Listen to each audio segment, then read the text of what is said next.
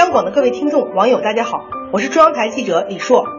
从瑞士达沃斯到中国大连，有近八千公里的距离，而二零一五年夏季达沃斯论坛的举行，把这两个地方联系在一起。国务院总理李克强明天将出席论坛开幕式，并发表主旨讲话。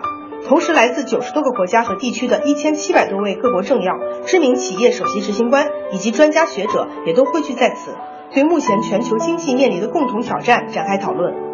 本届达沃斯论坛主题锁定“描绘增长新蓝图”。众所周知，自2008年以来，夏季达沃斯论坛已经四次把增长作为论坛的主题，而今年这一主题再次成为论坛焦点。这不仅是当前处在深刻调整的世界经济需要找到的方向，也是中国经济继续稳增长调结构的重要议题。国务院参事特约研究员、国家统计局原总经济师姚景元认为，从2008年的美国出现次贷危机到世界金融危机，现如今已过去七年多，但是整个世界经济仍然是一个缓慢复苏、曲折发展、需求不振的局面。在这种状况下，当今世界经济的一个主要课题还是怎样推动增长。所以这次达沃斯把描绘增长新蓝图作为主题，符合整个世界经济的基本需求。作为世界第二大经济体和发展潜力最大的国家，中国经济的表现深刻影响着全球经济的走向。